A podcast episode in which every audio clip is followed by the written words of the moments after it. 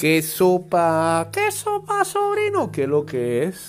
Bienvenido a este evento. ¿A este evento? ¿Esto es un evento? Esto es un evento. a este episodio, imbécil, de ida y vuelta a versión podcast eh, fin de semana sábado. Eh, mientras hay mucha actividad, porque estamos viendo ahora mismo NFL, están los Packers sirviéndose y comiendo fácil en, el, ¿ah? un banquetazo con Los Ángeles Rams. Eh, se ve duro Packers. Deberían de llegar al Super Bowl. Bueno, por lo visto va a llegar a la final de conferencia por cómo se está comportando el juego. De verdad que Aaron Rodgers este, eh, parece que lo que más lo motivó es que hayan picado, eh, le salió esa jugada sin querer, que le hayan picado a, Jordan Love en, en el draft. Ahora viene una pregunta importante. Si ganan los Packers eh, a, ser campeones del Super Bowl este año, ¿qué van a hacer con los? ¿O qué van a hacer con el mismo Aaron Rodgers? Aaron Rodgers está metiendo una temporada de MVP, friend. No era que supuestamente es ah, bueno, es que Rodgers se va a quedar dos años aquí, bueno, después el quarterback del futuro va a ser Love. No sé, yo lo dudo pero interesante lo que vayan a decir este, con el posible MVP de la temporada. Sí, hay eso y por supuesto y todo el día nos, dedicamos a ver UFC. Eh, primero hoy voy a hablar de, de, menor a mayor en cuanto a emociones hemos vivido el día de hoy. En la pelea estelar eh, vimos como Max Holloway derrotó a Kelvin Qatar. Eh, gran, gran actuación de Holloway que rompió un récord hoy en eh, golpes significativos. Creo que son 445 según UFC Stat. Es un récord en una pelea. O sea, la clase de puñera que le dio Holloway a Qatar eh, fue increíble. Y eh, lo otro es que fue tan abrumador todo que Holloway incluso tuvo, tuvo un momento en el que le estaba sacando la madre a Qatar y todavía podía este, gritar a los cuatro vientos que era el mejor peleador de la UFC en plena pelea, en plena acción. Gritaba y decía, soy el mejor peleador de la UFC. No lo decía así porque eh, es gringo, pero bueno, decía eso. Eh, el conocido como Blessed. Eh, no sabemos si es el mejor peleador, pero definitivamente que es uno de los mejores y que, y que podría estar en una posición ventajosa dependiendo de quién gane eh, la pelea de la próxima semana entre Dustin Poirier y eh, Conor McGregor. Podría ser que pudieran emparejarlo con el ganador de esa pelea. Ya veremos, ya veremos. Y por supuesto lo que hemos vivido el día de hoy.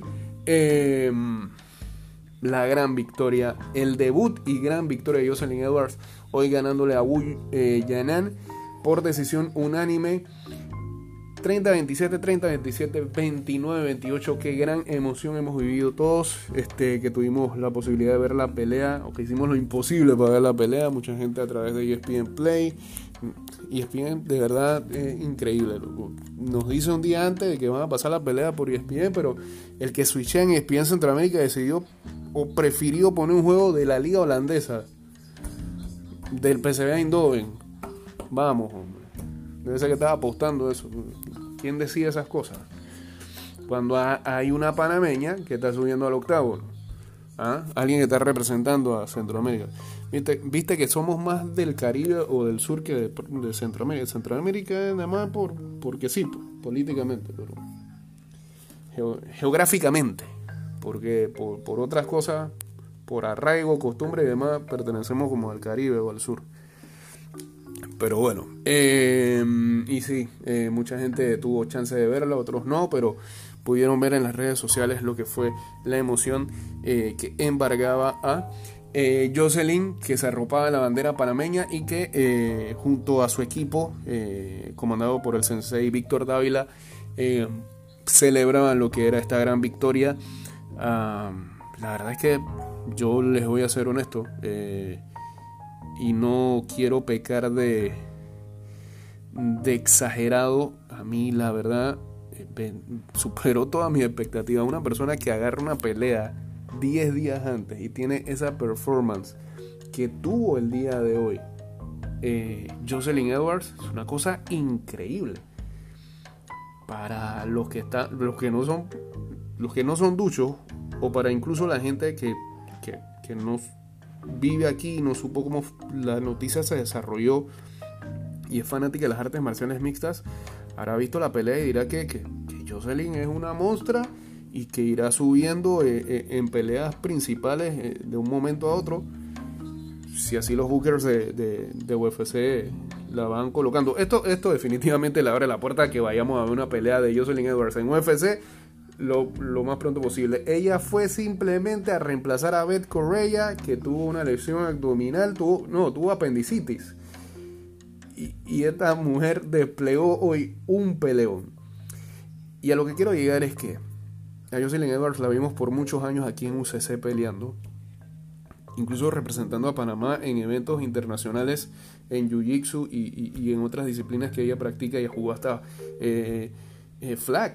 Eh, hoy hoy la, la nación de el flag, la comunidad del flag en Panamá, incluso este, se siente muy feliz y lo hemos visto en, en, las redes sociales el día de hoy, porque una de sus, de sus atletas, este, estuvo y llegó a UFC em, y ganó. Al final, eh, eh, Jocelyn no representa una disciplina per se, es de todo, es, una panameña. No me voy a poner aquí como Luis Aleo que se puso ahí con un tweet hater. Debe ser que estaba parqueando con la Guantú. Eh, pero bueno, em, lo cierto es que que Jocelyn ha mejorado mucho, mucho, mucho, mucho, mucho, mucho. Es increíble.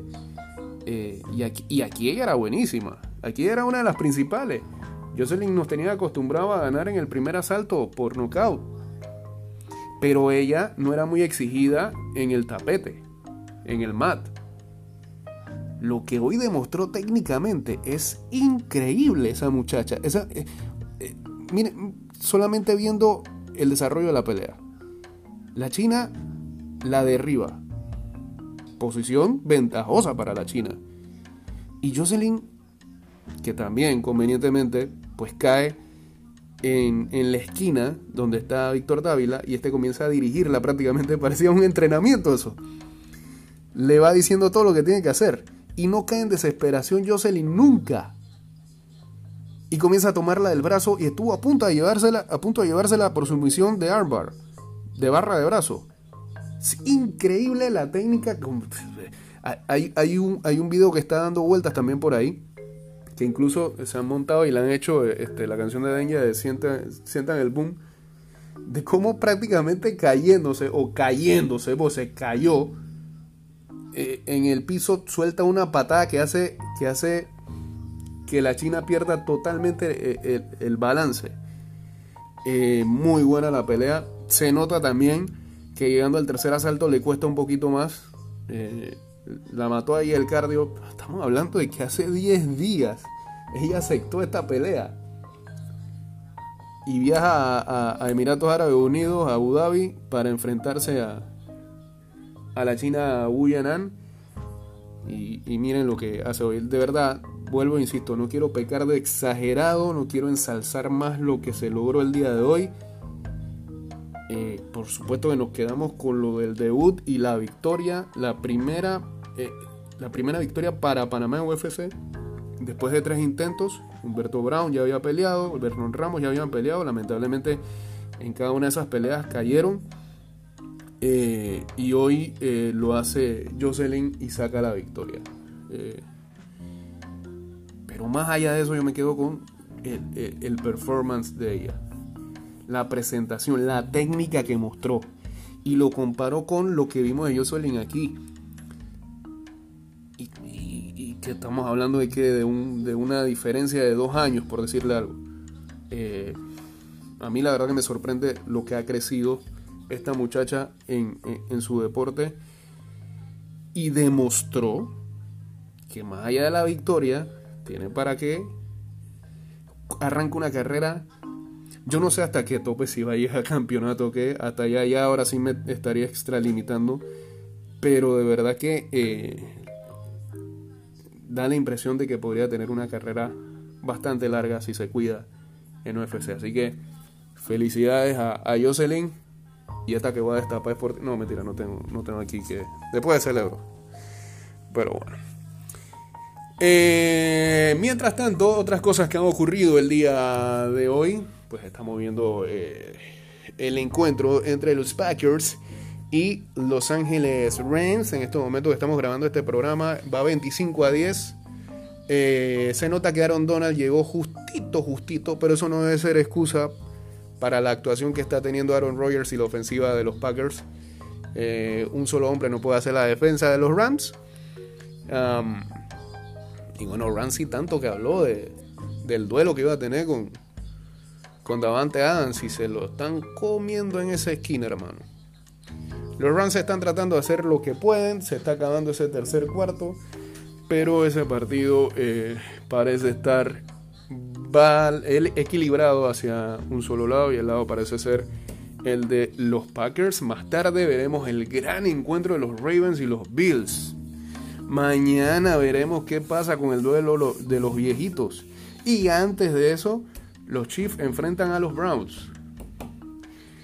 Así que fin de semana importante en la NFL con los juegos de divisionales que nos van a arrojar entonces quiénes van a ser los finalistas por cada conferencia. En otras notas, de esas que tocamos de vez en cuando, que no tienen que por qué ser deportivas, pero que son más que interesantes, eh, las autoridades australianas admitieron su error al catalogar en un primer momento como riesgo para la bioseguridad a una paloma de carreras que se creyó que llegó al país oceánico en un barco desde los Estados Unidos y que hubiera sido sacrificada de ser así. Pero la paloma, ¿por qué? Porque, porque ¿ah? porque violó la norma de la frontera, el Ministerio de Agricultura y Medio Ambiente determinó que el ave, conocida como Joe, tiene nombre y todo, es muy probablemente de origen australiano tras investigar la banda de identificación de la paloma, que fue hallada el 26 de diciembre con evidentes signos de cansancio, tenía COVID, en un jardín de la ciudad australiana de Melbourne, porque después de semejante vuelo, brother. Las autoridades alertaron el viernes de que la paloma podría ser un espécimen que desapareció en octubre durante una carrera en Oregon y que podría haber cruzado el Pacífico a bordo de un barco carguero y por lo tanto suponer un riesgo para las aves autóctonas y la industria avícola ante la posibilidad de que portara enfermedades. O sea, no tiene nada que ver con COVID. Es otra cosa. No obstante, el departamento gubernamental reconoció en una actualización por la noche que la banda de identificación colocada en una de las patas del animal es fraudulenta y por tanto no se salvó, lo esto parece como una cómica de Pixar y por tanto no se tomarán más acciones contra el ave que permanece en libertad, estaba retenida y todo. El país oceánico cuenta con férreas leyes de cuarentena para animales que proceden del extranjero ante los numerosos problemas que la isla continente ha sufrido a lo largo de su historia por la introducción de especies no autóctonas y que dañan el singular ecosistema australiano. Son demasiado rígidos en ese aspecto. Problemas que aún a día de hoy continúan, con por ejemplo la sobrepoblación de caballos o camellos salvajes o las plagas del sapo venenoso de caña, introducido en Australia en 1935 y que desde, entonces amenaza varias especies nativas y se multiplica ante la ausencia de depredadores. Se salvó la paloma Joe, eh, que fue de Estados Unidos a Australia, le perdonaron la vida, casi se la llevan. Pobre paloma. Paloma titibú. Eh, otra noticia que tuve que hablar ayer fue que, este, yo no sé si es que tiene que ver por el hecho de que Donald Trump ya se va o qué, pero qué coincidencia que la Asociación Nacional de Rifle de los Estados Unidos, el principal grupo de presión por la posesión de armas del país, se declaró en bancarrota voluntaria en Texas. El grupo dijo que planea salir de Nueva York y reincorporarse como una organización sin fines de lucro en Texas en una medida que llama Proyecto Libertad. La asociación dijo que se encuentra en su condición financiera más sólida en años, pero la reestructuración ayudará a racionalizar los costos y gastos. En bancarrota, la Asociación Nacional de Rifle, alguien, alguien tuiteó una cosa con humor muy negro y que debe ser que porque las escuelas están cerradas. Damn. La vida, brother. Bueno, este, ¿qué más ha sido noticia? Déjenme revisar acá en el mundo del fútbol no ha pasado disque tanto el día de hoy. Tanto, tanto hoy en el fútbol internacional. No sé, estábamos como esperando más lo de UFC que otra cosa. Bueno, están jugando en estos momentos Defensa y Justicia y Coquimbo Unido. Eh, la otra semifinal de la Copa Sudamericana que no pudieron jugar la otra vez por este, los diferentes casos de COVID. Se acercan los Rams 18-25 eh, y están jugando en el día de hoy. Esa es la semifinal de vuelta. En la ida eso había terminado 0-0 y están jugando en defensa y justicia en Argentina. O sea que con ese resultado Coquimbo pasa por gol de visita. Bueno, hoy ganó el Chelsea 0-1, Leicester City ganó 2-0 en la Premier League. Volvió a caer el Leeds de Marcelo Bielsa, no han ganado en todo el 2021. Eh, la verdad que se flateó ese equipo. En la Copa del Rey avanzó el Almería, avanzó el Valladolid, el Girona de Edgar Joel Bárcenas que jugó el partido. Este avanzó, eliminó al Cádiz, un equipo de primera, así que avanzan a octavos de final, pasó el Levante, el Sevilla pasó en tiempo extra em, y el Rayo Vallecano también avanzó. En Alemania empató el Dortmund y empató el Red Bull Leipzig. y ya el día de ayer eh, había caído el Bayer Leverkusen, así que el Borussia Dortmund tiene la posibilidad de alejarse más de sus perseguidores el día de mañana, el Bayern Múnich, el Bayern Múnich. Eh, mañana con quién juegan estos muchachos.